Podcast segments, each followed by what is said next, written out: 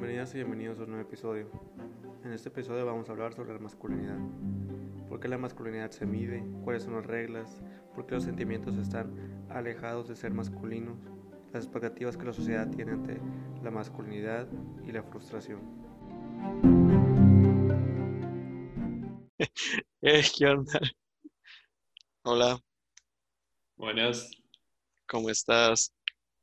bien, bien. Acá, terminando el día.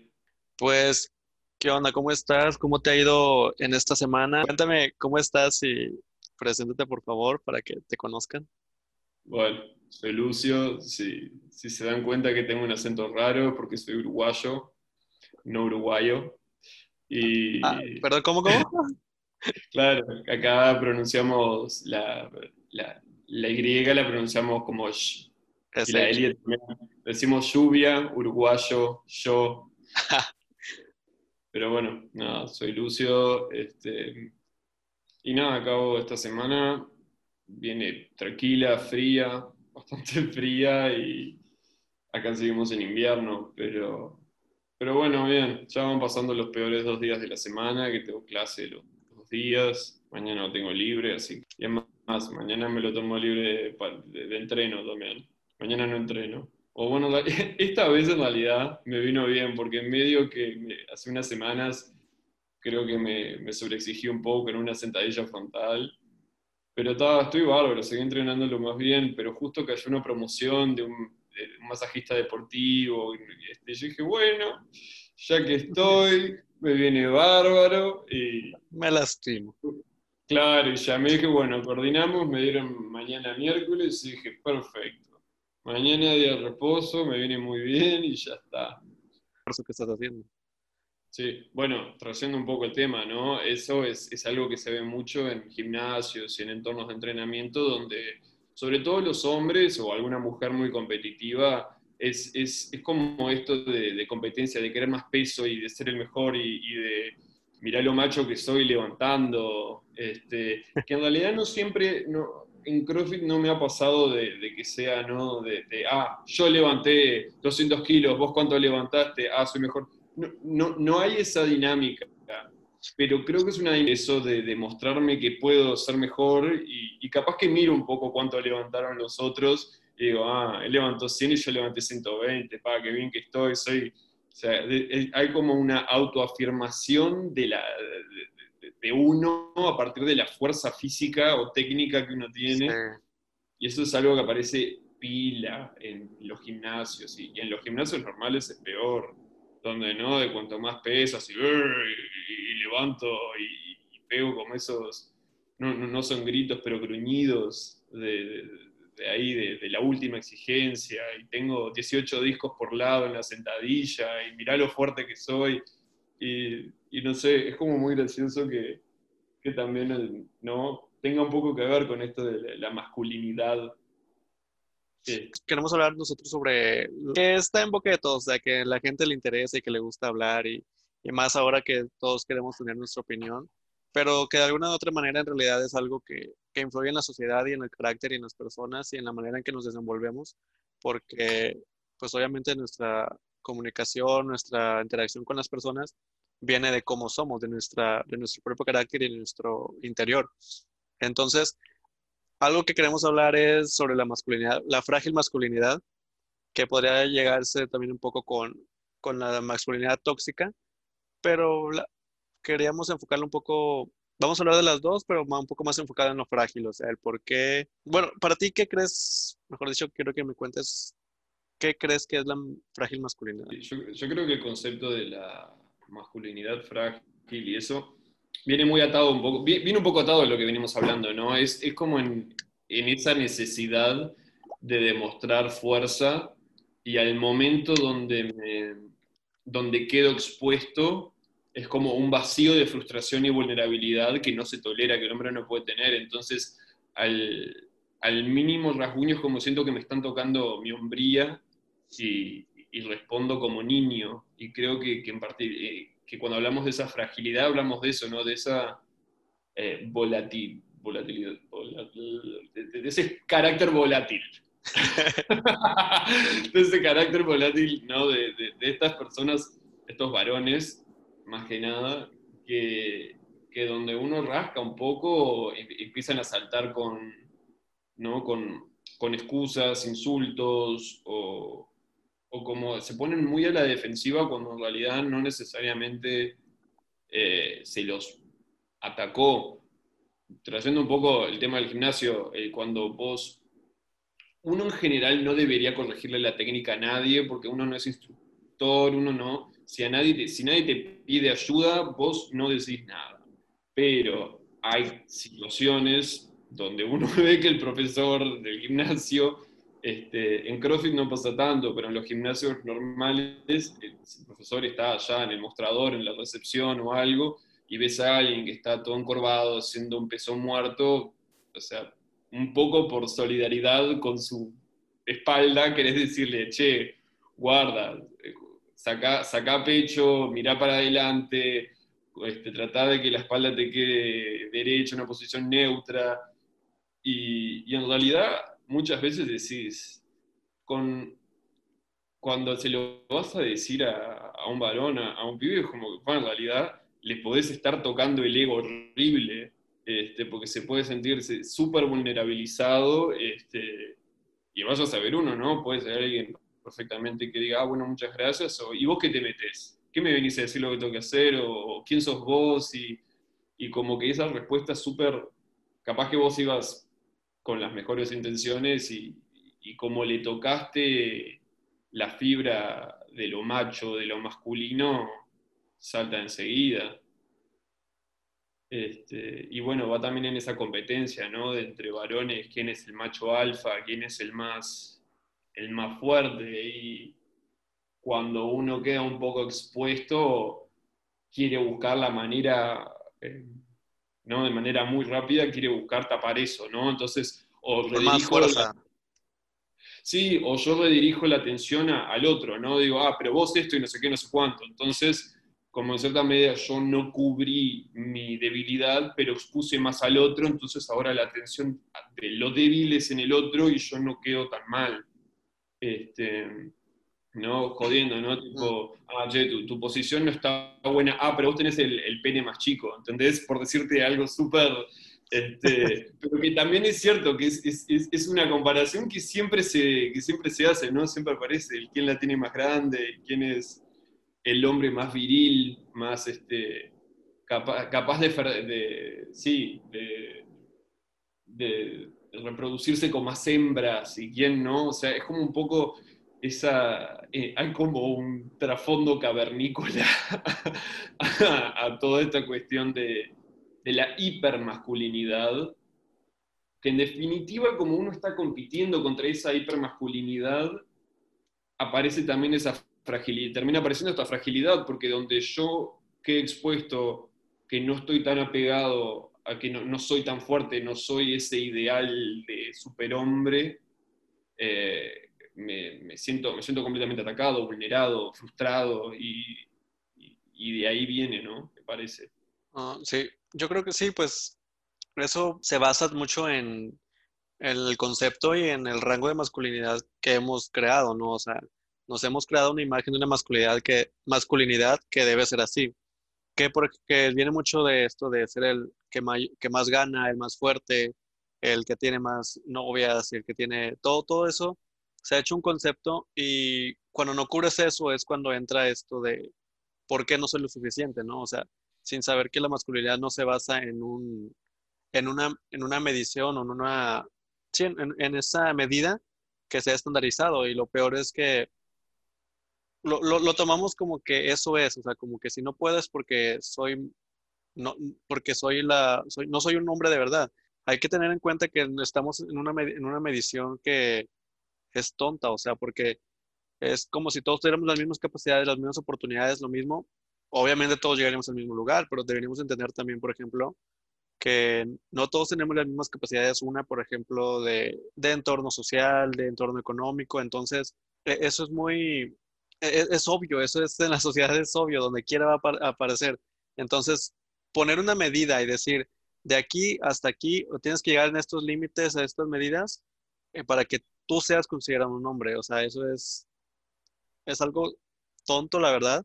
Pero lo malo es que viene confundido y lo vienen trayendo a una, a una, a una, a ser heterosexual. O sea, que eso es lo que, lo que debería de ser. O sea, sí, más o menos, ¿me entiendes? Sí, yo creo que tiene mucho que ver también con el sector político que promueve eh, ese estándar de masculinidad, ¿no? Que es un sector mucho más conservador, que quiere que, o sea, afirmar que el hombre es quien debe proveer para la mujer y ser la fuerza dominante del área laboral y, que la, y, teniendo como este ideal de, de familia siempre que es muy gracioso porque en realidad quienes se apoyaron mucho en eso fueron los nazis, se apoyaron en esta idea de que el hombre es la fuerza trabajadora, que, no, que son, se va a acercar a este ideal de superhombre ario alemán que va a liberar el mundo de todos los, los males comunistas y, este, y demás, y judíos y demás y la mujer es quien tiene que estar en la casa eh, para obedecer a este hombre y cuidar de los niños. Entonces, ya solo con ese relato de los años 40, de los años 30, 40, ya tenemos como un millón de cosas que están, que hoy en día diríamos que, que, que esto es horrible, y que claro, que se basa todo en un núcleo familiar heterosexual. Y, y no en ningún lado está escrito que está el tío gay o la tía solterona este, que nunca tuvo novio. Y entonces siempre es papá, mamá, el abuelo, la abuela y los cuatro niños. Este, y bueno, y eso se, fue, se fue forzando en diferentes momentos, de diferente manera. Y hoy en día se lo ve cuestionado bastante, sobre todo de sectores políticos más críticos este, a todo esto que suelen ser más de izquierda y quienes lo, quienes lo promueven más que nada hoy en día son estos sectores más, de, más conservadores, que, que entonces, por supuesto que lo vuelcan todo al hombre heterosexual y, tratan de volver a, este relato de que el hombre no heterosexual es menos hombre y en realidad es un desviado o es un este, degenerado, eh, subversivo, este, es más, en los, en los 50 y 60 en Estados Unidos, justamente los hombres gays o los hombres, las mujeres trans, y, quien no, no encajara en ese modelo de hombre, mujer, en los binarios y este, heterosexuales, eran considerados subversivos y posibles comunistas y había que, había que arrestarlos y de ahí las redadas que se hacían en, en los clubes y eso. Este, y creo que va como un poco en esa necesidad de orden que buscan, ¿no? Los, conservadores sobre todo quieren que haya como un orden y que las cosas sean blanco y negro y me niego a aceptar otra realidad que no sea bueno, malo, hombre, mujer, perro, gato, este, y así vamos, ¿no? Y, una imposible, es más, este relato en general para mí siempre me sonó mucho a, eh, el hombre tiene que ser así, más, más como una imposición social desde lo político, porque quiero un orden, quiero que alguien se encargue de esto y alguien se encargue de esto otro. La mujer es quien queda embarazada, es quien un poco sufre todo lo que es este, el tema del parto, ¿no? todos esos cambios fisiológicos, anatómicos que, que se tienen que dar a cabo para que ella pueda, ¿no? Primero tener un niño adentro y después poder sacarlo y todo lo... Porque todo muy lindo con el milagro de la vida, pero es dolor horrible. Y, creo que también en eso y en ese apego que, se observa mucho entre las madres y sus hijos, lo lógico y bastante coherente fue decir, bueno, la mujer es quien se va a encargar de los niños, mientras el hombre sale a buscar este, alimento y protección y se encarga del resguardo y la, casa, y, este, no, no, la casa, el, lo doméstico, sino tipo proveer, de una casa. Claro. Este, y, y, me parece que, bueno, como decía, como, bueno, vos un poco lo, trajiste, ¿no? De, de, que es, hoy en día parece ridículo, porque estamos muy lejos de, esa realidad de que nuestros padres o vos y yo tengamos que salir a buscar al animalito que nos vamos a comer y le vamos a traer a nuestras hermanas, mujeres, novias, es como que no, no es así. O sea, mismo la gente que caza, la gran, o sea, que caza para comer, no por deporte, eh, o todo lo que es este, ganado y eso, la mayoría de las veces no es producción tanto para uno, sino para vender, para hacer plata, este, y lo puede hacer tanto el hombre como, como la mujer. Y, y, creo que hay mucha gente que no acepta que, que los relatos se caigan. Por ejemplo, yo creo que también viene mucho esto de, hablando de algo sistemático ya histórico también, pues obviamente ahorita ya no aplica, como dices tú, eso de pensar en, salir a cazar o, estamos en otros tiempos, o sea, ya las mujeres pueden votar, las mujeres pueden decidir más, todo eso. Vamos cambiando porque se van visibilizando que los derechos han sido este, restringidos, ¿no? Para ciertos grupos, para ciertas minorías, y entonces pues ya vamos cambiando, pero pues obviamente venimos de un trasfondo, no es una, algo que se ocurre, que ocurrió ahorita. Y también es obviamente muy visible porque tenemos máximo del 2000 para acá, o sea, la revolución que se ha hecho más liberal, porque todavía en los 90 sí era un poco y en los 80 pues estaba de que súper definido. Creo que fue, fue, fue como que el momento más, más definido en el que como que les funcionó más, o sea, que esto es esto y esto es el otro. Porque de hecho todos aspiraban a eso, ¿no? A, a tener una familia y ser proveedor y tener una esposa y todo, y la esposa, la mujer también aspiraba a eso, o sea, no, no había tanta apertura de decir, oye, ¿sabes qué? También está esta opción. Había mucho esto de, si no es eso, que, que está mal. Y, y, la gente lo pensaba, o sea, y era su realidad. Ahorita pues ya lo pensamos y decimos, no, pues ni al caso, o sea, está loco ese que quiere que yo nada más tenga un hijo, ¿no? Pero bueno, venimos de ese, de ese entorno y obviamente pues ha ido de, se ha demeritando, pero también yo creo que un poco ha sido siempre un poco más de privilegios para el hombre, ¿no? Para el hombre eh, en aspecto de género, o sea, de que como mujer pues han tenido menos privilegios, los han ido ganando y así. Y también creo que estos privilegios, al deconstruirse, la gente le da miedo, ¿no? Perder sus privilegios, porque saben que ya tienen que pensar, ya saben que, saben que ya tienen que actuar de otra manera. Y pues lamentablemente esos privilegios los hayan ganado por una, un, un estándar que les habían dado, ¿no? O sea, si haces esto, vas a ser el, macho alfa. Si haces esto, vas a ser el que todas las mujeres quieren. Si haces esto, todos los hombres van a seguir eso como tú.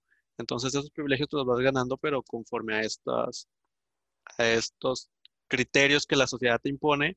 Y si los llegas, cool, o sea, tú eres súper chido, o sea, eres el mejor. Pero si no los llegas, ¿qué está pasando contigo? O sea, ¿qué, qué, qué haces? Entonces, por eso yo creo que viene una frágil masculinidad de decir, no estoy llegando al estándar que me pusieron desde antes y que les ha funcionado muy padre y lo han, como dices tú, eh, puesto como una imagen perfecta. O sea, que la imagen feliz es eso. Si quieres ser feliz, llega a eso. Entonces, se, crean expectativas que tal vez uno las hace por inercia. O sea, ya de que eso es lo que me dijeron que haga, pues de seguro eso me va a dar felicidad. Es como, hace poco hablaba con una amiga y le decía que muchas veces esto de que las mujeres se tienen que casar jóvenes y si no se casan se frustran y esto y el otro. Y muchas veces viene de eso, de que la gente te promete que eso te va a hacer feliz y que la felicidad solamente está en un matrimonio, o sea que después de cierto tiempo no vas a ser feliz porque no estás casada y es como que no, o sea, por ahí no va.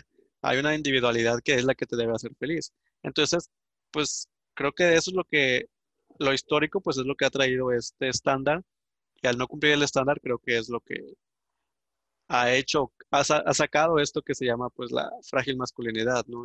Que se quiebra. Sí, yo, creo que en realidad un poco eh, es ese punto donde se cruzan, ¿no? La, toxicidad y la fragilidad, porque la, toxicidad viene de esa imposición sistemática de sos varón, tenés que hacer esto y no tenés que tener sentimientos y tenés que demostrar fuerza continuamente y bla, bla, bla, bla, bla y la fragilidad aparece al momento que ese ideal, ese espejismo como que se rompe, queda, este, se pierde un poco y, aparece un poco la persona. La, Vulnerabilidad. Yo creo, que, o sea, que, hay, muchas cosas, o sea, de lo, de lo, que vos dijiste es como que fui tomando muchas notas, ¿no? Que en realidad es cierto, somos herederos de luchas pasadas, ¿no? Del, del siglo anterior, sobre todo, con las diferentes este, olas del movimiento feminista y del movimiento queer, LGBT. Y, y algo que también es muy cierto es que ha fluctuado mucho, como, o sea, por más que ha ido, sobre todo subiendo a nivel de aceptación, también es cierto que ha fluctuado y hemos tenido momentos tan cercanos como los 80 donde eh, ser gay era un castigo de Dios y la crisis del SIDA fue un castigo de Dios, ¿no? O sea, era el cáncer gay. Pero, pero que en, definitiva también terminó por, por, reafirmar mucho todos estos ideales masculinos, ¿no? Para luego, para los 90 y... Sí, claro y en más, y creo que sí, que, en particular todo lo que se, se, habla de toxicidad es un poco eso, es como una crisis también de, de identidad del varón, del, ¿no? Hay gente que, que en realidad directamente, eh, sobre todo cuando son niños, ¿no? Porque ahí es como muy difícil pedir tanto pensamiento crítico y muchas veces te duele más que nada porque decís, eh, no me siento, o sea, no, no, me siento representado por esto, o, capaz que en el caso de películas de Disney, que uno es más niño, es más un, sobre todo con las princesas, ¿por qué yo estoy disfrutando tanto de esto que es para niñas si soy niño? Perfectamente puede que este niño salga heterosexual y simplemente no sea abierto a que le gustan las cosas que le gustan y sin andar, ah, no, tengo que pegarle a una pelota y romper el televisor para, ¿no? decir, yo no, no, no, no, no puedo. soy... claro, no, yo, no soy, yo, no soy, yo no soy gay, yo no soy gay o, no, no soy una niña, pero mm, creo que, que, sobre todo en el varón homosexual se da mucho eso, ¿no? En, en tener como cierto acercamiento a las cosas femeninas que te van ayudando de a poco a darte cuenta, o sea, en determinado momento en la adolescencia uno dice, uff, para acá, ¿qué pasó? O sea, yo, todos estos romances y cosas a mí no me pasa nada con los, o sea, está todo bien con mis amigas, las quiero un montón, pero no las miro así y en determinado momento ves a, ves a un tipo y decís, ah, ah, ah. ok, ahí que decís, ok, ahora toda esta historia infantil mía termina de tener bastante sentido, pero a su vez digo, ¿y ahora? Porque en realidad, como vos dijiste, ¿no? Hay como todo un camino preestablecido que yo tendría que seguir de no tener novia y después crecer y casarnos, hacer una familia y, este, y está en eso y es más, hace poco me enteré que un ex compañero de secundaria mío se va a casar y hace nueve años que está con la novia y bueno, está, es una así, si ellos son felices de verdad y todo, yo, me parece genial. Sí, o sea, no, no, no es en contra de, de eso. No, no, no, no, para, o sea, sí es en contra de eso, si ella o él están obligados a estar ahí y en realidad no, no, están. Es, es, ir en contra de la obligación, en realidad cualquiera es libre, o sea, felices de ellos dos que tuvieron nueve años juntos, bárbaros, se casan y digo, que quien pudiera. Pero el problema es cuando eso se vuelve una imposición ante todo, ¿no? O sea, como que el varón, bueno, está, si no te cae bien tu novia y te la tenés que bancar porque, chao sobre todo imagínate con todo el tema de, la virginidad y eso para la mujer, y bueno, está, y tu marido es tu marido, y si no, vos ya estás manchada para otro, y, todo ese tema de, que quizás en los círculos femeninos, con todo lo que ha sido el feminismo, este, que ya tiene bastante trayectoria, eh, se cuestiona más. O sea, hoy en día es algo que un poco no se, siempre se está hablando y que está muy bueno pero que en círculos heterosexuales es casi lo mismo que hace 50 años. O sea, no, los comportamientos y los cuestionamientos a los comportamientos no han cambiado mucho. No, pues que si te cuestionas lo que tú crees que estás haciendo bien, pues es muy difícil que te encuentres. O sea, es como, por ejemplo, nos decían a nosotros en la escuela de que si vas a hacer un, un ensayo o tu tesis o algo, siempre tienen que ver las dos, tres personas porque si tú revisas lo que hiciste, muy probablemente vas a ver lo mismo y vas a decir, no, pues estoy bien, yo lo hice, ¿no? Y, y pues, obviamente, este, por ejemplo, hablabas de esto de que, pues, es una imposición y de que esto es el, el otro y otro. Lo que también he visto es que, por ejemplo, ahora que se han abierto las, las conversaciones.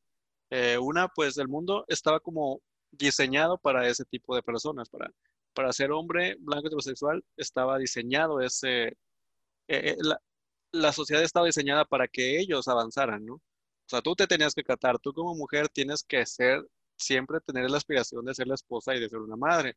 Tú como LGBT es como, aléjate, o sea, tú no entras aquí o, o acóplate y hazte lo menos, lo más invisible que puedas porque el hombre blanco es el que va a pasar por aquí, o sea, es como un camino preparado para esas personas, ¿sabes?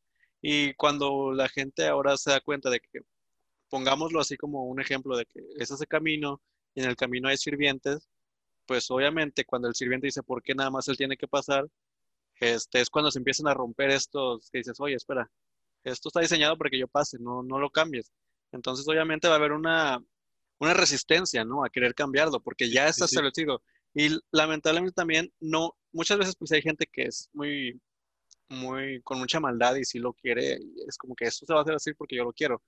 Pero también, como decías tú, hay mucha gente que ya está programada, o sea, tampoco es culpa de, que un hombre sea así, o sea, el pobre también viene del sistema en el que nos enseñaron, tanto a ellos como a nosotros, en que eso es. Y como se le vuelve una imposición, ya no se le vuelve un camino normal, porque él vio pasar a muchos, muchos por ese camino y que llegaron y lo armaron y lo hicieron todo bien. Bueno, me toca pasar por ese camino, pero ya le tocó en otro tipo de camino.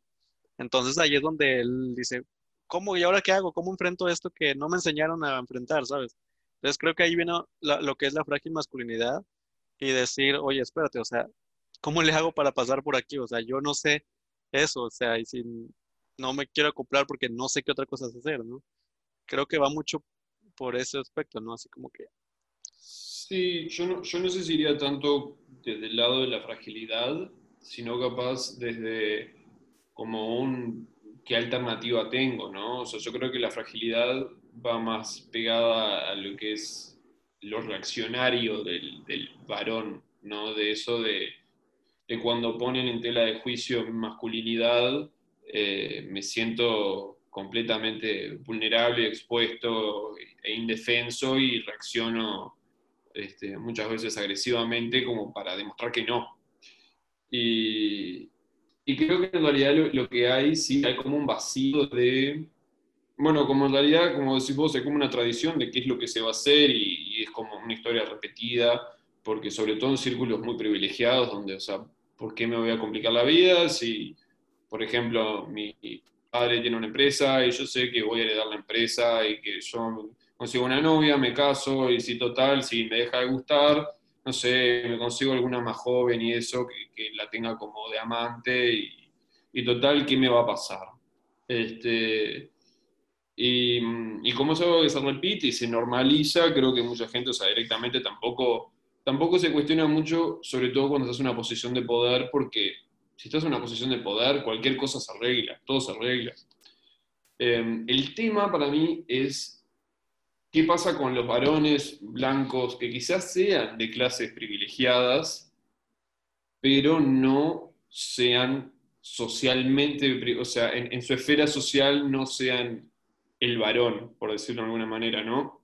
Y no, me refiero, y no me refiero a homosexuales, no me, me refiero tipo a heterosexuales que simplemente por diferentes motivos, no, no, no siguen la rúbrica de lo que no sería... Encajan. Sí, no encajan, ¿no? Este, porque últimamente, ¿qué modelo tienen? o, son los nerds que viven estudiando o se juntan a jugar videojuegos y no conocen, no, no tienen mucha cercanía con mujeres, lo cual termina siendo peor, porque en realidad terminan siendo muchas veces ¿quiénes son los que salen a, no en Estados Unidos sobre todo, quiénes son los que van con las armas y cuando invitan a una a la graduación le dice que no y aparece con el arma, la mata y mata a no sé cuántos? No son los varoncitos que juegan al fútbol americano y son los más lindos y levantan a la que quieren. No son esos los que, los que de verdad terminan este, con esta fragilidad exacerbada y con este, este sentimiento de no esta vulnerabilización y ese vacío de su identidad, son quienes no, o sea, no tienen ni un atisbo de, de masculinidad, ¿no? O sea, como que directamente son heterosexuales porque ni siquiera pueden apegarse a que no son heterosexuales, porque si sos, si sos gay de última, vos tenés como esa promesa de otro mundo, de otra gente, de una comunidad que existe aparte de vos, que capaz cuando sos más joven no te sentís identificado o lo que sea, pero sabés que existe. Entonces hay como un algo. En cambio, toda esta gente, las comunidades que terminan existiendo son comunidades de gamers eh, que juegan videojuegos, que bueno, pueden ser súper bien, pero también hay como esta comunidad, ¿no? De lo que se conoce como los, los incels, estos este, célibes involuntarios. Pues lo, lo, lo, hablando ya de como de acciones y más aterrizado, o sea, hemos hablado así de pues de dónde viene, de una cultura que ya se ha establecido, o sea, pues, bueno, se ha preestablecido y unos eh, modelos que se han también preestablecido, pues eso es en general, pero al final de cuentas alguien tiene que enseñarlo, ¿no? De algún lugar lo tienen que aprender. Pues obviamente que ah, desde la, desde la casa ahí es donde se crean los, estereotipos y, y, y, hay veces en las que se piensa que, por ejemplo, ahora de que ya salió, ay, que ahora todos todos se ofenden, todos no sé qué, y es como que, bueno, pues en parte ya es porque se, se puede empezar a hablar de esto, ¿no? Se puede abrir el tema y como que se, se, pueden sentir atacados y yo siempre digo así como que no, o sea, nadie está atacando a nadie, solo todos estamos aprendiendo, o sea, todos vamos en este camino y son unas conversaciones nuevas porque son situaciones que han afectado a, tanto a personas como individuales como a, al entorno social en el que se desarrollan, ¿no? Porque pues de niño pues es es muy feo cuando te empiezan a decir que tienes que ser fuerte, pero para la gente el ser fuerte es reprimir sentimientos, o sea, solamente te estás haciendo insensible y es como que tú, eso no es, no es, eso no es ser fuerte, o sea, es ser insensible. Y, y, me ha tocado mucho ver acá en varias situaciones que, por ejemplo, esto de que los hombres no lloran porque los que lloran son los, los gays nada más, ¿no? Porque son las mujeres. Y esto que está muy relacionado a que los sentimientos es una debilidad. Eso a mí se me hace como que muy horrible porque pues cuando crecen eh, ves a los papás que no pueden decirle nada a sus hijos, o sea, no saben cómo explicar ni entender los sentimientos de los hijos porque ellos no saben de sentimientos, o sea, no tienen sentimientos. Y es feo porque se replica, es hora de que ya no llores, o sea, porque eso no hacen los hombres. Pero nunca, nunca se enfrentan los problemas. Por eso cuando crecen muchas veces hay muchos este, entornos violentos porque no se sabe cómo sacar los sentimientos más que con violencia, ¿no? Entonces, e, e, es muy feo eso porque pues es un crecer, porque muchas veces también veo acá lo que pasa en México, bueno, en situaciones que he visto, mejor dicho, que el hombre no llora hasta que se muere su mamá.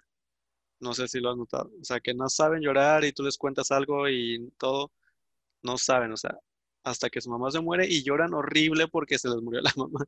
Y es como que una frustración que dices, oye, tal vez no pudiste no haber llorado tanto si hubieras mostrado más tus sentimientos. Y, pues también he visto casos en los que, por ejemplo, los papás nada más cuando se acercan a un hijo es de, no, pues, qué feo. o, ah, sí, una palmadita en la espalda y, no, pues ni modo, algo más vendrá. Y pues viene de esto mismo enseñanza de, de no tener sentimientos o de que los sentimientos se deben de reprimir para ser fuerte.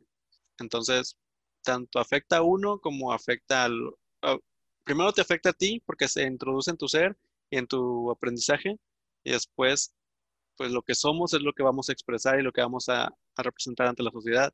Entonces, después de eso se junta con la sociedad y pues trae otros daños, ¿no? Que son el machismo, la homofobia, porque no sé hacer nada más más que lo que me enseñaron, o sea, no me enseñaron a ver cosas diferentes, no me enseñaron a, ver otras personas, otras masculinidades, ¿sabes?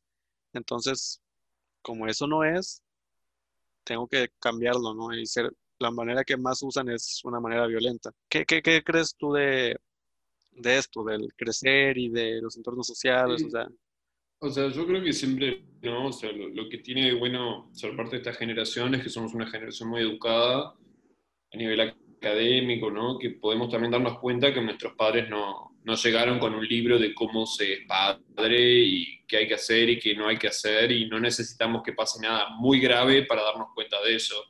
Y, y en parte también es, es entender que, que, muchos, o sea, yo que sé, por lo menos la generación de mis padres acá tuvo que soportar eh, gobiernos bastante fuertes, ¿no? Una dictadura acá en los 70.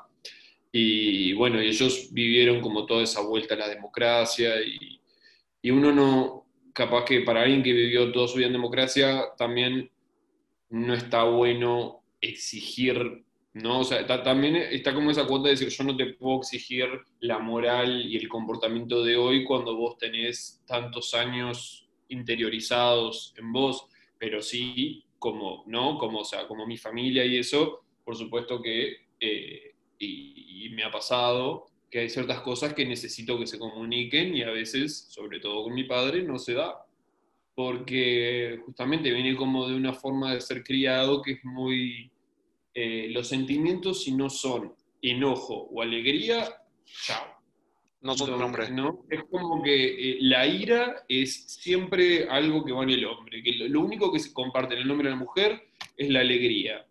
Y eh, la ira es puramente masculina pero en el hombre es como la ira, y en la mujer se que, ve que, mucho que, más, ¿no? Como... que ante la sociedad no se ve como ira, se ve como, como una persona con poder, fuerte, aguerrida, se ve como que con decisión, o sea, la gente lo, lo he visto que lo percibe así, cuando en realidad muchas veces bueno, llega a ser ira, ¿no? Sí, o sea, yo creo que en realidad, ¿no? O sea, todas las emociones tienen como una cuota positiva y la ira lo que tiene es este empuje, ¿no? Es como esa idea de empuje, fuego, pasión y, y esta, ese enojo de lo que no tengo lo quiero tener, por ejemplo, entonces lo voy a conseguir, en vez de capaz la tristeza de, ay, qué horrible, no tengo esto, no tengo lo otro, y lo lloro y me quedo.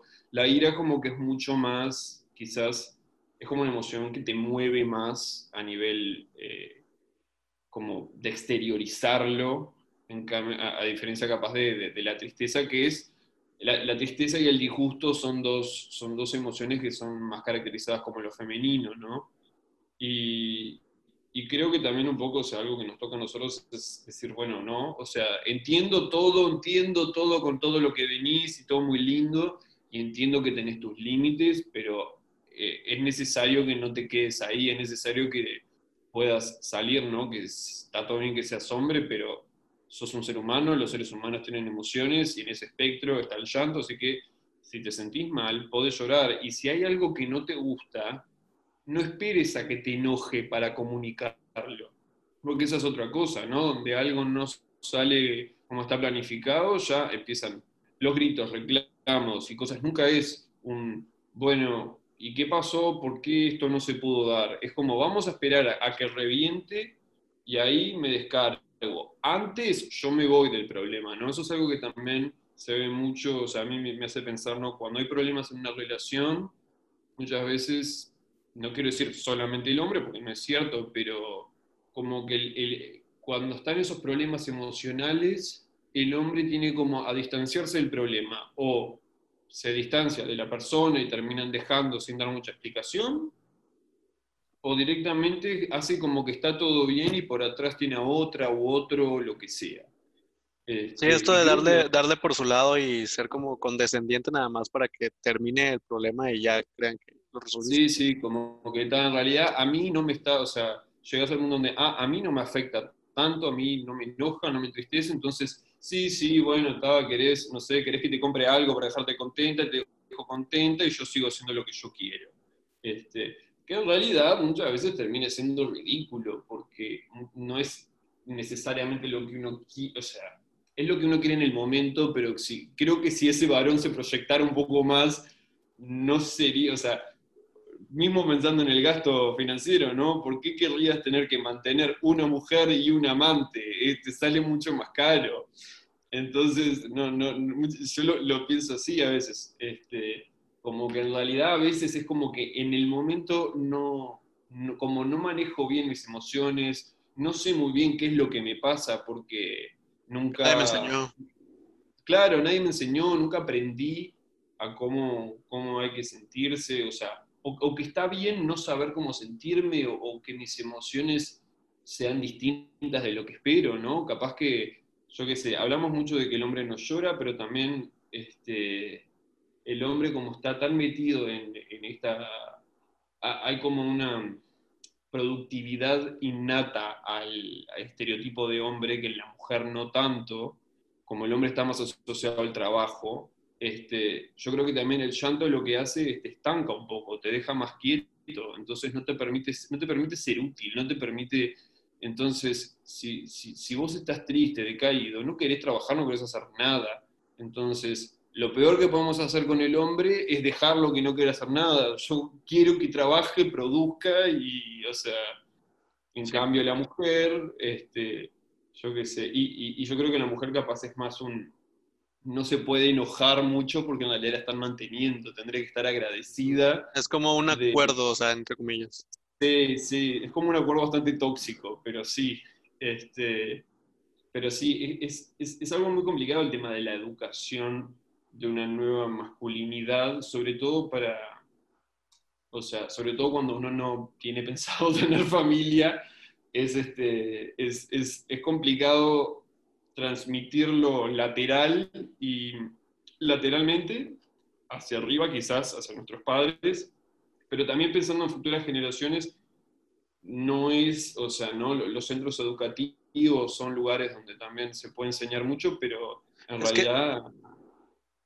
Es que es, ya incluiría también una, educación mental, una educación que, por ejemplo, esta pues era muy fácil porque era decir, haces esto, esto y esto y te va a funcionar y tú haces esto y esto y esto y no dejes que esto cambie y ya. Y ahorita con esto de que ya no te puedes dejar eh, bajo esa imposición, eh, vienen a flote lo que son los sentimientos, lo que tú quieres, lo que no quieres y, y ese es un trabajar más difícil, porque en realidad es un, trabajo mental, una salud mental, que pues es más difícil que un estereotipo o, un, o unos cajoncitos donde dicen tú vas aquí, tú vas aquí, tú vas aquí y haces esto, esto y esto y ya.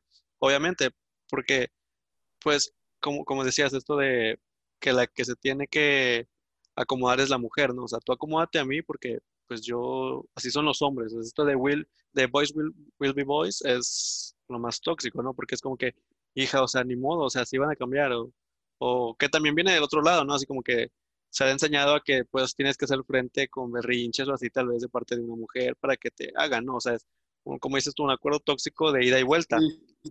Pero, por ejemplo, lo que decías, nadie nos enseña a, a manejar nuestras emociones. Entonces, por ejemplo, esto de que vas a ser menos productivo porque estás triste, es porque no sabes manejar tus emociones, ¿no?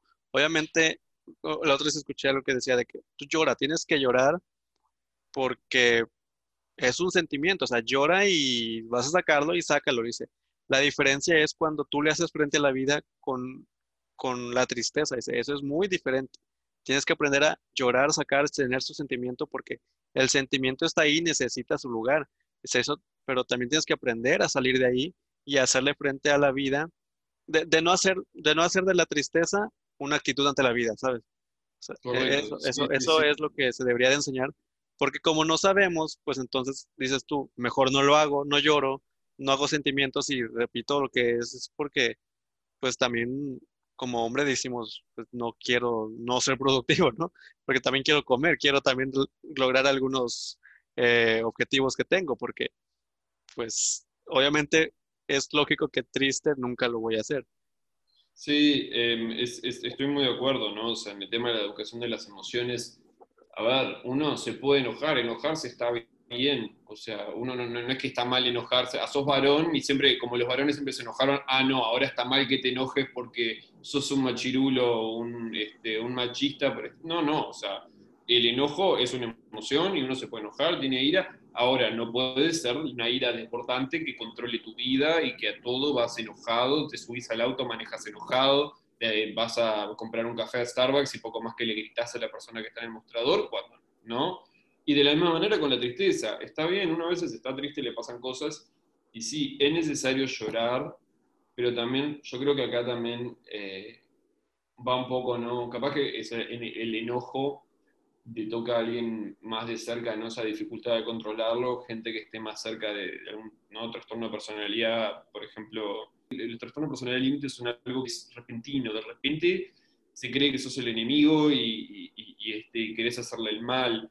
Y yo creo que yo en realidad con todo eso conozco un poco, más, que nada por amigos que por experiencia personal, pero como persona ansiosa y como persona que tuvo sus momentos de ataques de pánico y cosas de esas, es como muy difícil con el tema de la tristeza a veces saber manejarlo, decir hasta dónde.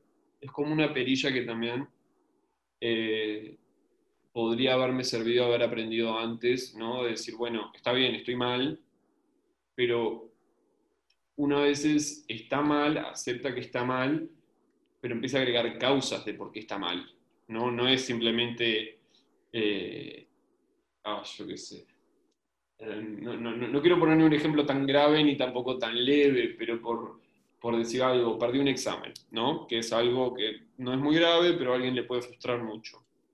No, perdí un examen y bueno, está, si uno está triste, en realidad está perfecto que uno se sienta frustrado y llore un poco y diga, bueno, está bien. Sobre todo cuando estás empezando a estudiar, que tenés como estas súper exigencias, que querés que todos tus exámenes sean maravillosos y bueno, a veces no se va. El problema es cuando uno empieza a, bueno, perdí el examen, pero perdí el examen y, y, eso es porque, claro, porque yo me creo que puedo, pero en realidad yo no puedo, porque yo no valgo nada, porque en realidad todo esto es una mentira y es una farsa, y ahora, por, decirte algo, ¿no? Muy, este, capaz medio síndrome del impostor, pero muy todos ahora se van a dar cuenta que yo no soy tan bueno como creían y no soy tan inteligente y no voy a poder con el mundo, el mundo me va a pasar por arriba y no sirvo para nada, así que mejor me suicido.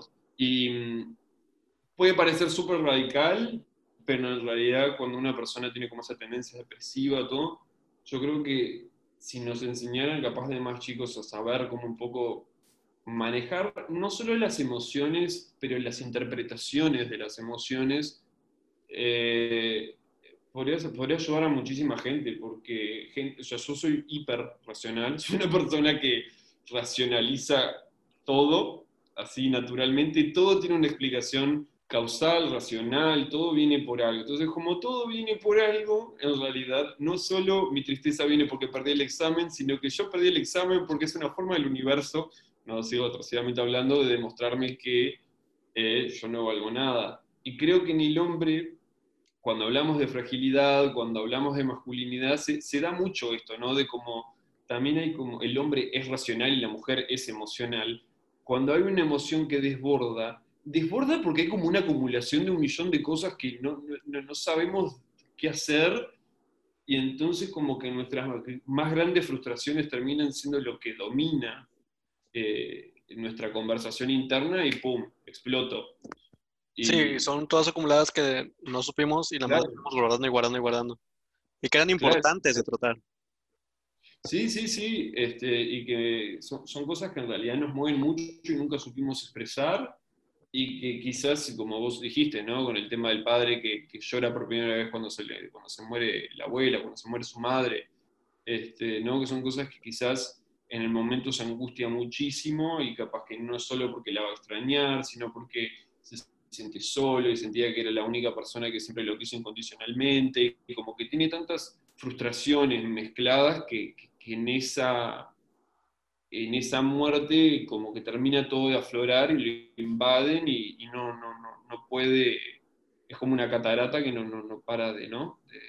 De, fluir. Sí, y que lo, lo redireccionan solamente a ese sentimiento de la pérdida de un ser querido cuando esa pérdida tal vez fue el detonador, ¿no? Sí, y que quizás también la pérdida es como un momento donde se le permite ¿no? Es como el momento donde, ah, acá podés porque está bien, es entendible, se murió un familiar muy cercano, tu madre, tu padre, está bien, probablemente los querías mucho. Este, este, es un tipo de emoción que vos podés tener, ¿no? O sea, acá podés reaccionar con tristeza. Si te echan del trabajo y hace meses que no conseguís laburo, no te tenés que enojar. Si sos varón, tenés que estar enojado porque no conseguís trabajo y no, no podés, no podés ¿no? estar triste porque no podés mantener a tu familia como antes. No, no, vos tenés que estar enojado. Sí. Un poco...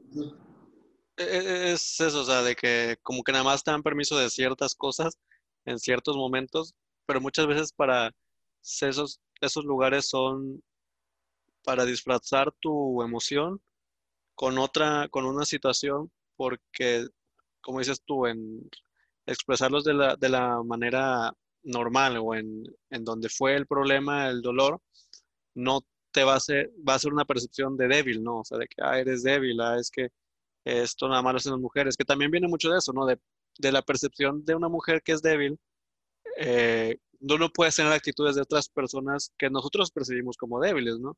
Entonces, por eso, aléjate porque las, ellas son las débiles, que, que viene mucho también de esto de decir que, por ejemplo, lo queer o lo que es muy flamboyant, así, es, es malo porque viene muy asemejado a, la mujer que es débil, que por eso es en parte eh, también algo que ha afectado, ¿no? Pero como decías tú, hablando de, pues de la frustración y todo eso, yo creo que es lo que más es malo y como lo que también se sabe de que decías tú de, las, de los suicidios, pues es un punto de quiebre que no se supo manejar de sentimientos y todo eso. Y pues nada más, por ejemplo, obviamente es un golpe muy fuerte, pero por ejemplo en la recesión del 2008 de, de Estados Unidos, de cuando quebraron todas las plazas, las bancas y todo eso, o sea, el número de suicidios fue, fue, fue muy alto dentro de ese círculo, porque era como que, ¿y ahora qué hago? Si mi rol era proveer y lo perdí así de que súper mal, pues ya ya no encajo en esto. Y es una manera de decir, de decir, yo no sirvo aquí porque, porque este mundo dice que si no soy así, no sirvo. ¿Qué hago? Pues me quito la vida, ¿no? O sea, porque no sé cómo enfrentar un, un fracaso tan grande, porque los fracasos no son de un hombre, o sea, no es de una masculinidad dentro de la masculinidad no entran los fracasos, entonces es muy difícil. Sí, em, acá en Uruguay el tema del suicidio es como, siempre está un poco, se, se discute todos los años, no, no, no sé, quizás no se enseña mucho y no se hace tanto sobre el tema como se podría hacer y no se educa tanto, pero Uruguay es uno de los países con mayores tasas de suicidio y por supuesto que, bueno, el perro, y bueno, y por supuesto que eh, estos suicidios son una mayor parte de hombres que de mujeres. Eh, y eso es así en casi todo el mundo. Em, puede que haya una cuota de como si vos, ¿no? De como yo soy hombre y no tolero la frustración y yo no puedo, este, o sea, yo no, no, no, me puedo aceptar perdiendo, entonces mi única salida, la única salida que veo es, este... Ya no, ya no verlo, así como que ya no quiero verlo mejor. Claro. Sí, y, y algo que empieza a aparecer, sobre todo en los círculos gays, eh, sobre todo no, en el círculo gay, lo que aparece, no sé si lo conoces, capaz que sí, a Tom of Finland, que es un artista que apareció eh, dibujando y se popularizó mucho por dibujar cuerpos, o sea, eh, por dibujar hombres semidesnudos, súper con, con todos los músculos que uno, o sea, ¿no? que la anatomía humana permite, inflados, todos, pero todos hipermasculinizados, con bigote, este, las camperas de cuello, como todo este look medio de motociclista, policía, bombero, que va en contra de toda esa representación del, del homosexual que se venía dando en los medios y que es como una protesta de eso. Y, este, y también es como un poco una respuesta al, allá, yo no sé si apareció por los 70, pero sé que ya había como que, el cine erótico ya empezaba a tener como su boom y ya empezaba a ser como... Había como un poquito más de permisividad, pero no en los medios normales, sino en el medio más adulto, en el cine más adulto. Y en eso es como que también el gay empieza a encontrar un nuevo, no, no ideal, pero sino, quizás sea como el primer ideal contra de lo que el hetero, el hombre hetero, le había impuesto, ¿no? De que el gay es afeminado y una marica y que se comporta como mujer y se trasviste y que todo eso está mal y es horrible. Es débil. Por eso los gays son horribles. Este, Aparte es débil, ¿no? Sí, por supuesto, ¿no? Completamente frágil, donde hay, este, hasta muchas veces llevándolo a que es más frágil que una mujer. Este, y, y, creo que San Tomo Finland y todo este tipo de movimientos que empiezan a surgir es como una reapropiación de cierta masculinidad de los círculos, de los círculos gays, sobre todo en, Estados Unidos más que nada. Como una resignificación, ¿no?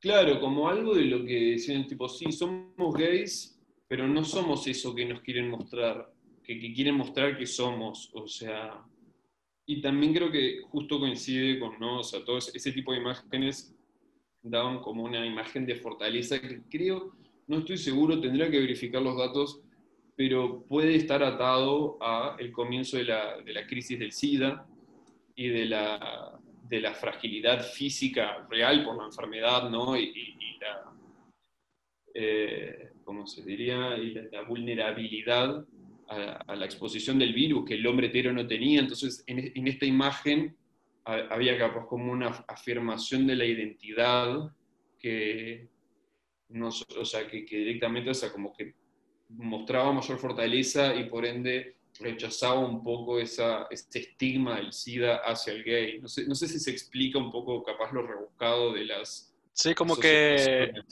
esto que venía haciendo de que ven ser eso es, ser, es mal. ¿O cómo? Sí, e, e, es, como un, yo qué sé, como algo que quizás permita eh, esconder un poco todo lo horrible que se está dando y decir, o sea, nosotros no, no, no somos eso horrible que se está dando, y sino que también podemos ser fuertes y ser este, ah, tan, tanto o hasta más machos alfa varones que el varón heterosexual, ¿no? Sí, sí, este, de hecho no sé si has escuchado como estos, cuando hablan de, de que los hombres son son, los hombres gays son débiles y todo eso.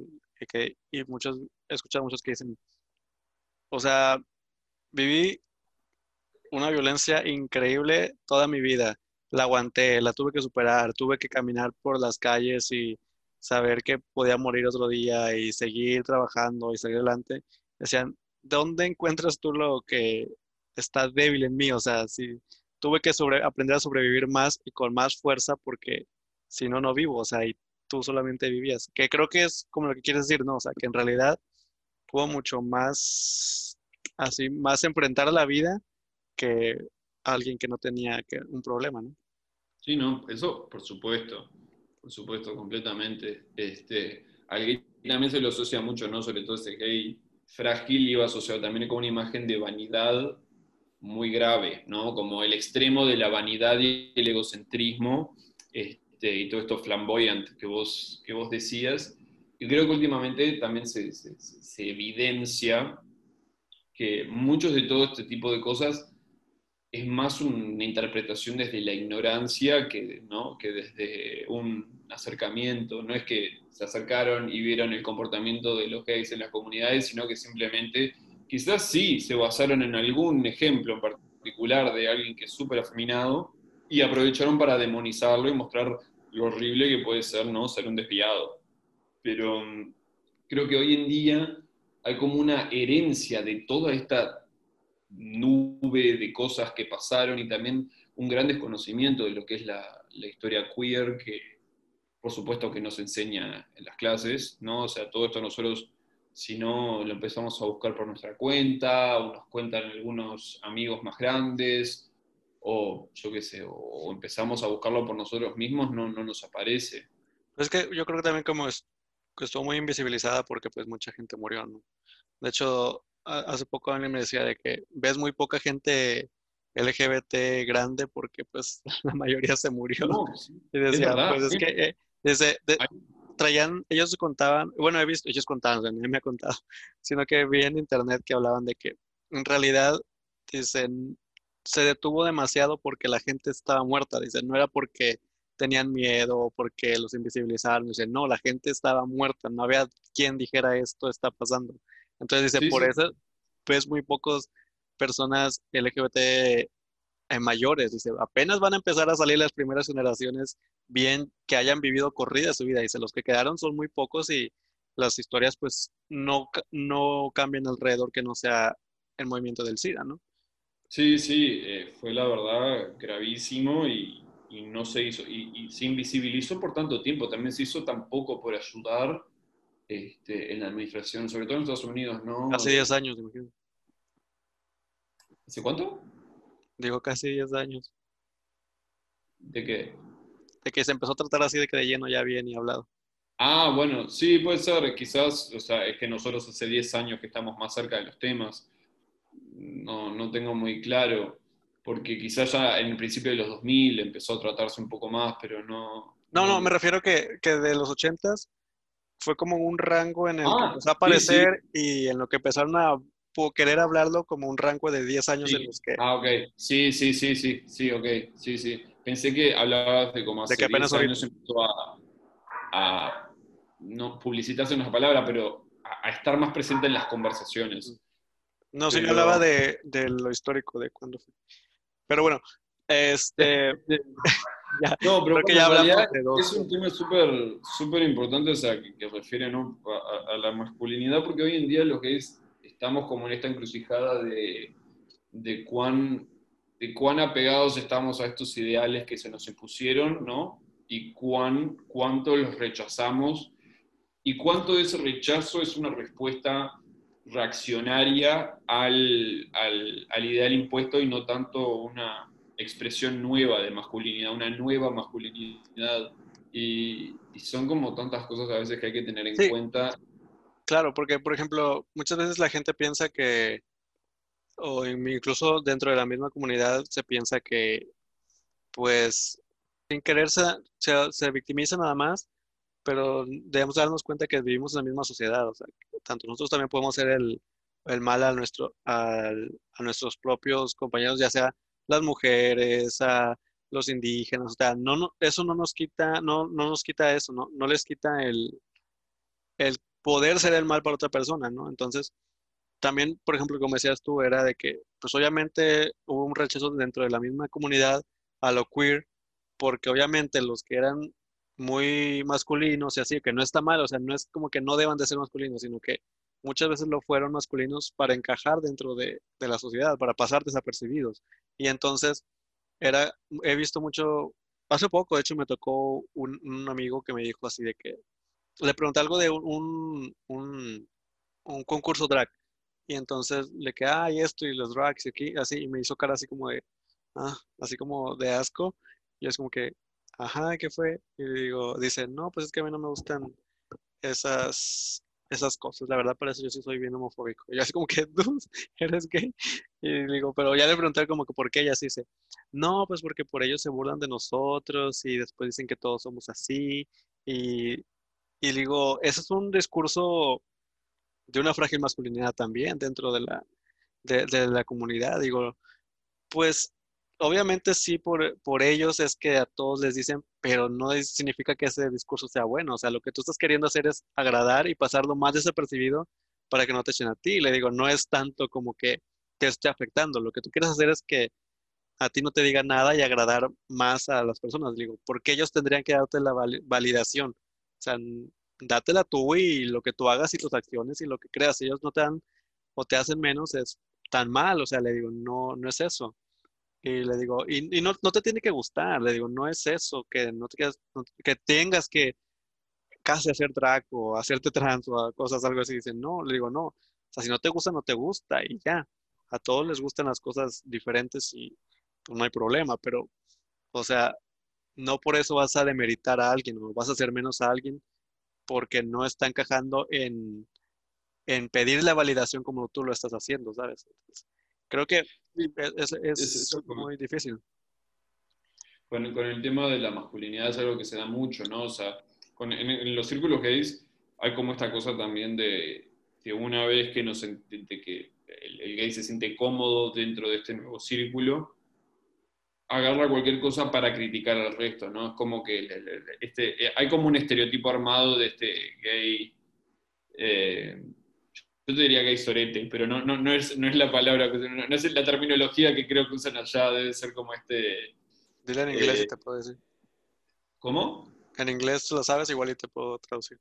No, no, o sea, es, es más como este, el, el mean gay, ¿no? Este que, que- que siempre critica todo y que siempre hay que, ¿viste? Ese es lo que tiene puesto, y mira ese, ese negrito, ay, seguro que solamente puede venir los, los viernes, le da la plata, o cosas Ah. así, que como que Que sí Es existe y ha existido, pero está mal también. O sea, no lo estamos es validando. horrible, es horrible, ¿no? Es, es como esto, vamos a repetir una mentalidad de secundaria, donde yo soy la popular o el popular y me dedico a criticar al resto para darme como poder. Es como una eh, auto ¿no? Es como una autocoronación de yo soy el rey, la reina, y vengo a, o sea, y todos acá están, son privilegiados de tenerme cerca, cuando en realidad, o sea, es simplemente como una, ¿no? Para mí siempre fue como una demostración de, de baja autoestima y, no poca capacidad de manejo de lo que son sus frustraciones, porque lo único que estás haciendo es reproducir un comportamiento que se daba en círculos donde vos eras discriminado, pero ahora que vos te sentís con un poquito de poder, querés ser vos el que domina y el que no, y el que está en el centro y, más y, que está en la cima de todo y critica al resto. Y creo que también, ¿no? Como, como se da, o sea, en menor manera, es esto de, ah, sí, los gays con plumas, los plumíferos, las mariquitas, que se trasvisten o que son súper amanerados y que todo eso en realidad lo único que hace es distanciarnos de los heterosexuales y así no nos van a aceptar nunca. Eh, no quieren que la sociedad los acepte, que, que no los maten. Claro, que en realidad yo creo que, a ver, es, es cierto que somos parte de una sociedad, como comunidad somos parte de una sociedad y tendríamos que buscar colaborar.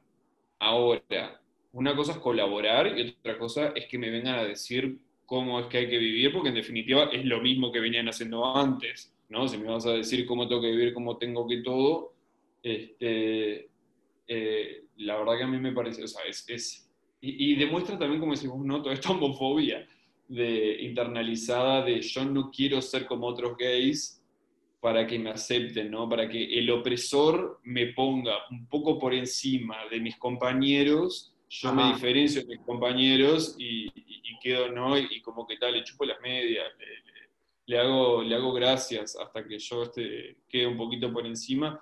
Muy como, si querés, Smithers con el señor Burns en, Los Simpsons, ¿no? Como esa persona que vive su sexualidad solamente en su casa y después ese es como el, que le lame las botas al, jefe. Este, pero, pero sí, en los círculos que dice Sí, es como, ojalá no me mates a mí, mira, mira a los demás. Sí, no, claro, es como muy... Eh, yo a ellos te los dejo, mira, mira lo horrible que hacen ellos.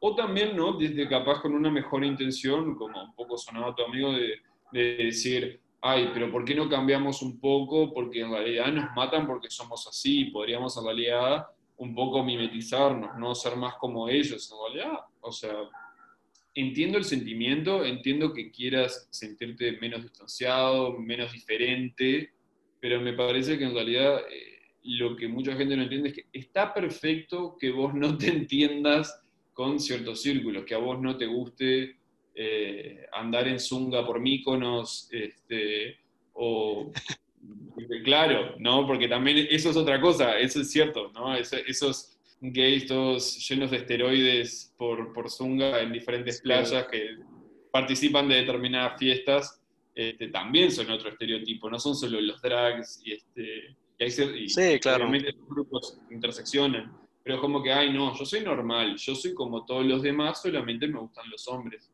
está perfecto. El problema es que lo, todas las otras opciones también están perfectas. Todo el mundo es criticable en forma individual, ¿no? Como, en vez de estar, ¿no? De, de, tratar de complacer a los heterosexuales y esos ideales que pusieron para ellos, que nos quieren encajar a nosotros.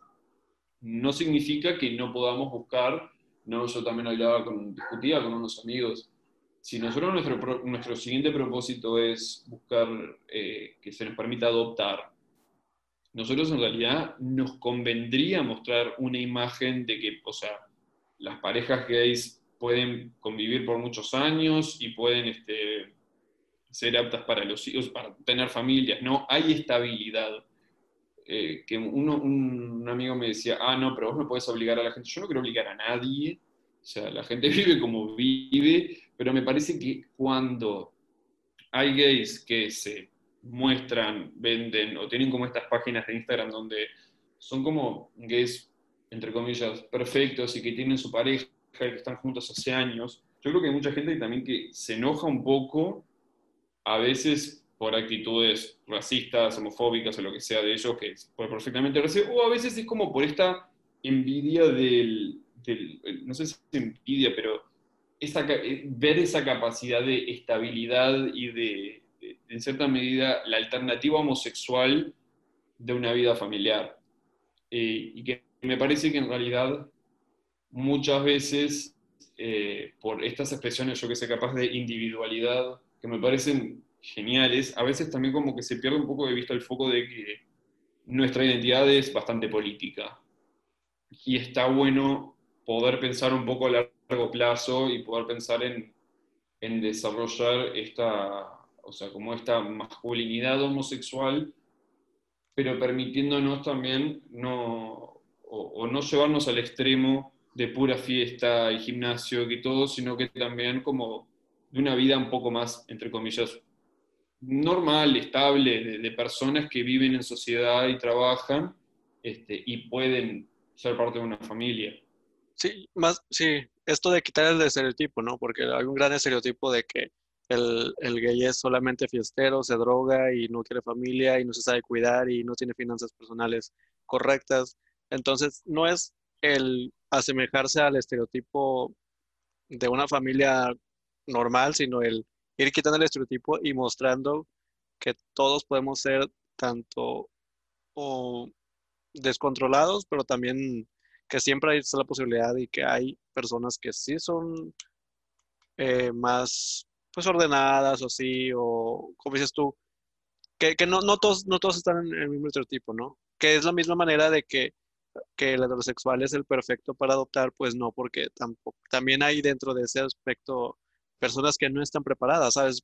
Y lo único que ellos tienen es que pueden tener su bebé cuando quieran, eso es lo que tienen. Nadie, nadie los, los evalúa para ver si pueden ser papás.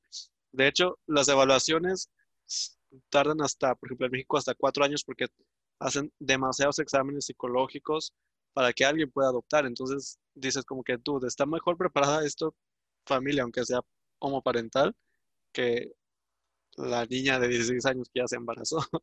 Sí, no, por supuesto, y, y en círculos, no, sobre todo feministas, el tema del aborto es algo que se charla mucho y que se habla mucho porque a veces este, no todos los lugares está despenalizado y, es un tema ¿no? que para los heterosexuales sea tan fácil como pum, una noche y ella, una noche, un poco de ignorancia y pum, ella puede quedar embarazada perfectamente y el padre puede desaparecer de ahí. ¿Y qué, y qué hace esta chica? Y para nosotros, o sea, yo siempre, siempre lo pienso, ¿no? ¿Qué pasa con los gays. Muchos gays han recurrido al, alquiler de vientre, que es un tema también muy debatible, muy... Es como, ¿no? Porque también solo restringe el acceso a, quienes tengan suficiente poder económico. Pero claro, todo lo que si vos esas evaluaciones de años que, que, los tienen a ver si puede adoptar o no, es tipo, señor, se le está llenando el orfanato de niños, o sea, lo mejor que puede hacer es sí tener un periodo de evaluación, pero ninguna familia es perfecta tampoco. O sea, entiendo que se tiene que revisar, que no haya una dinámica violenta, de abuso, todo lo que quieras, que no haya drogas de por medio, pero creo que mucho de lo que se da es simplemente un estigma este, ¿no? Eh, homofóbico para parejas de, este, homoparentales de, mujeres o de hombres, que, que, en realidad lo único que hace es termina lastimando a los niños que terminan sin tener este, por, por, varios años un, un, hogar porque quienes los dieron, o sea, quien lo, dio a luz no lo podía tener y, y, bueno, y después para poder encontrar padres pasó un tiempo y después de que encontró posibles padres, el orfanato hizo lo imposible para que no lo adopten. Entonces,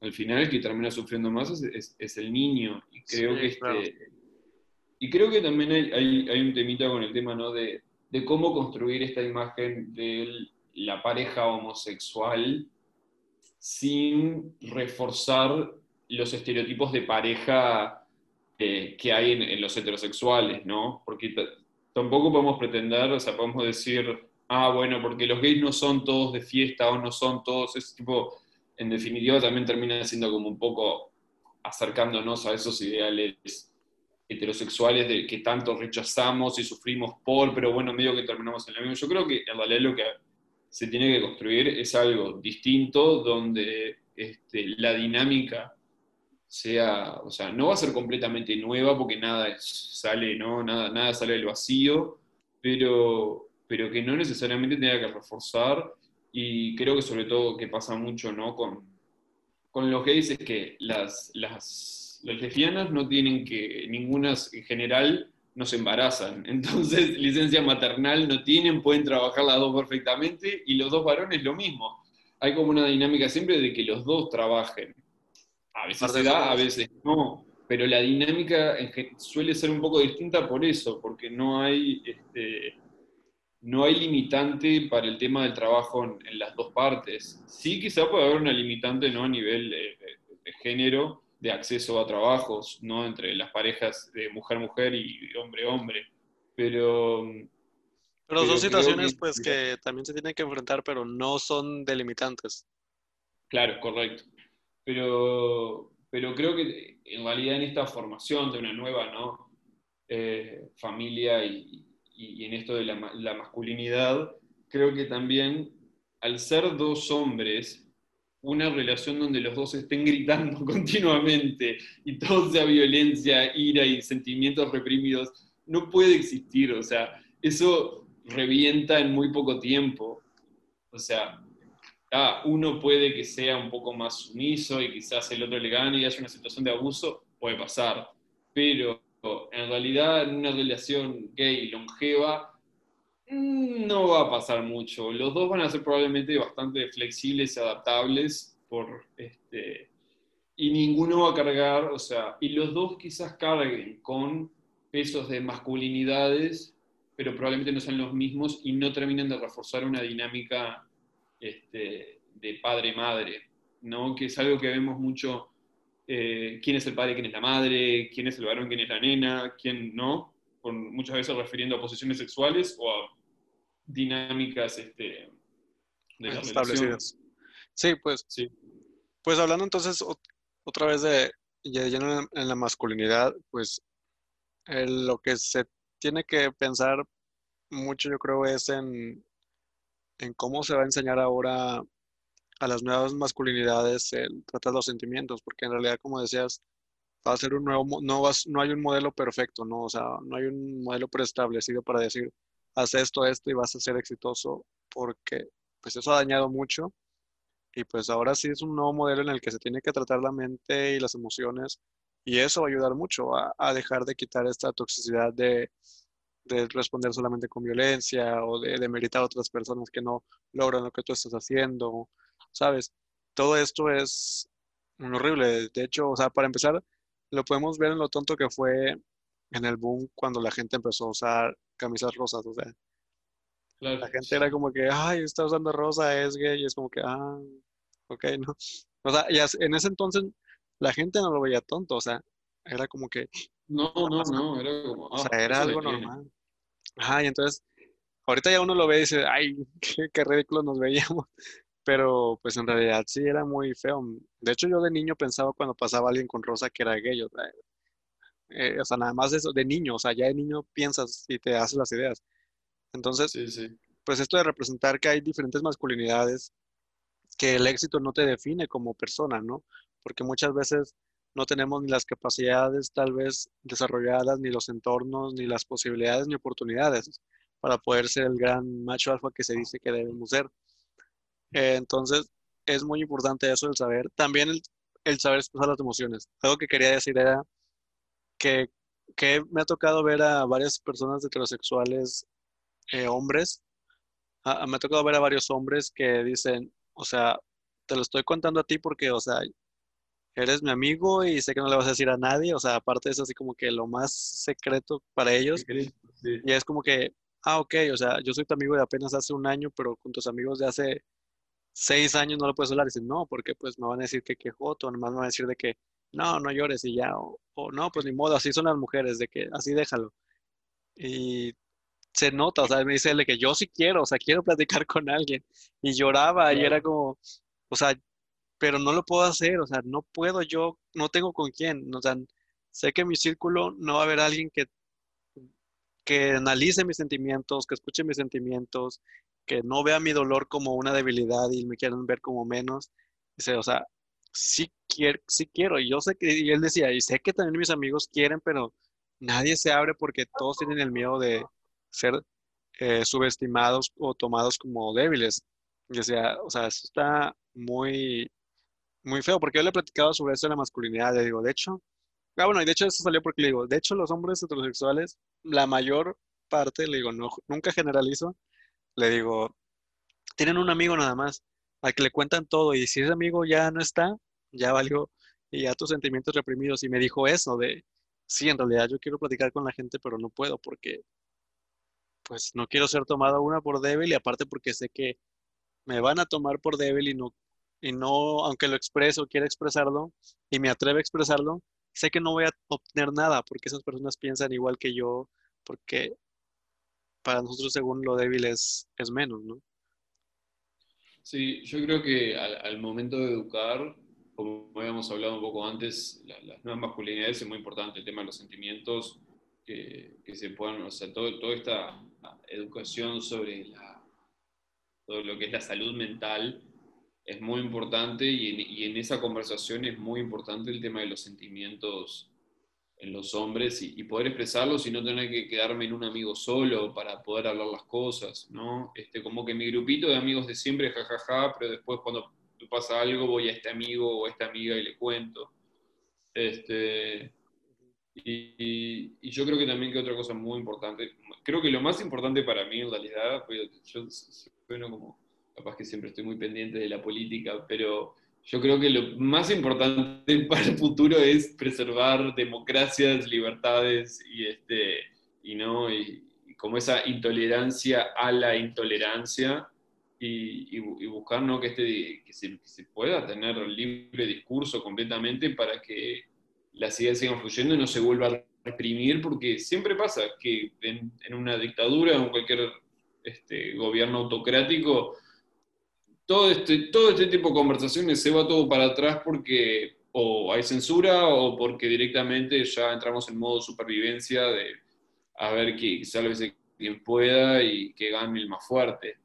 Y, siguiendo, bueno, si nos podemos asegurar eh, esta, una democracia bastante longeva, con bastantes años y todo, creo que la, educación a nivel emocional es muy importante y creo que también la educación de, ¿no? de pensamiento crítico es muy importante, de, enseñar a cuestionar, de enseñar a hacer preguntas que creo que a cualquier, a, cualquier cosa en la naturaleza, ¿no? uno estudia un poco de ciencia y se da cuenta que todo quiere hacer el mínimo trabajo posible, todo, todo va, va a tratar de gastar la menor cantidad de energía posible. Y, y, la gente es así, si ya, tiene, ya está cómoda, ¿por qué va a pensar tanto y, enloquecerse y buscarle la vuelta de las cosas, si ya está, ¿para qué voy a hacerme tanta pregunta? Y yo creo que cuando uno puede hacerse esas preguntas, o sea, en general uno tiene que tener cierta capacidad ¿no? y ciertas necesidades cubiertas, pero si, enseñamos al pensamiento crítico también, al momento que, que alguien tenga una crisis, va a tener más herramientas para poder sortearla y no va a ser susceptible a cualquiera este, o a cualquier idea ¿no? de masculinidad forzada que tenga que tener. ¿no? Hay, hay todo un tema que habíamos charlado, el tema de los incels y todo eso. Ellos, ellos se llegan a cuestionar perfectamente su masculinidad, pero las respuestas que le dan son o, nulas, de invisibilidad, de que ellos no, como que no existen como seres a nivel social, o son por parte de gente muy radicalizada, sobre todo hacia la derecha, eh, y que bueno, que los convencen de, con ciertas ideologías de lo que es ser hombre, que ellos muchas veces no tienen las herramientas suficientes para cuestionar, que una vez que les, les, a charlar con ellos, te sentás con alguno, empezás a charlar y, y tenés una conversación, te das cuenta que no, no, es una persona que sea maligna, mala, este, que quiera asesinar a todo el mundo, sino que muchas veces capaz que no, no tiene como esas herramientas para decir, pa, este, qué divague lo que me está diciendo, no me estará queriendo reclutar, o, qué es esto que me está pasando, o qué puedo hacer para que esto no me pase más en vez de encerrarme en mi casa. O sea, como que también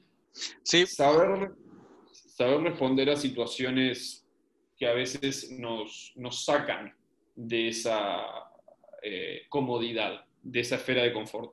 Sí, eso, eso es, es, muy, muy importante, lo de enfrentar los sentimientos. Porque muchas veces, como decías tú, no solamente hacer algo para distraerme, ¿no? Porque muchas veces se confunde eso de que el distraer es es el ir a terapia. Y digo, no, o sea, eso no. Porque hace poco hablaba con unos amigos de eso, sobre los sentimientos y así. Y les decía, les decía esto de la fragilidad, le digo, es una fragilidad el, digo, a los hombres no les gusta, o digo, en general, no nos gusta sentirnos tristes, o sea, débiles, porque pues no está padre, para empezar no es padre, o sea, la, la debilidad no es padre en el aspecto de, de lo negativo, ¿no? O sea, no de, de serlo, no diciendo de que si eres débil de fuerza o de que si no lo logras no vales, ¿no? O sea, diciéndolo del lado de que hay un sentimiento que no es padre, ¿sabes? Como decías tú, la tristeza o la angustia, pues no es un sentimiento que, que agarres o aceptes como de la mejor manera. Y le decía, me decía de que no, pues es que, por ejemplo, yo cuando corto o así, corté con mi novia y es muy importante estar solo y así porque pues ya en la soledad, pues, este, aprendes y te examinas así. Y lo veía como esto de decir, como de volver, como te decía, de volver a revisar mi ensayo. O sea, si yo vuelvo a revisar mi ensayo, no voy a encontrar muy pocos errores porque soy yo. Y le decía a él, yo le decía, pues en realidad le digo, no es mucho la ayuda, le digo, está padre porque, porque él decía, no, pues al correr y esto y el otro, y pues está padre porque tu mente se aclare. Así le digo, no, o sea, esto es súper padre. Le digo, la actividad física y todo eso es súper padre por tu cuerpo y obviamente te vas a sentir más activo y, así, le digo, pero lo que estás haciendo es desviar la atención del problema. Le digo, no estás enfrentando el por qué estás triste ni por qué acordaste con tu novia.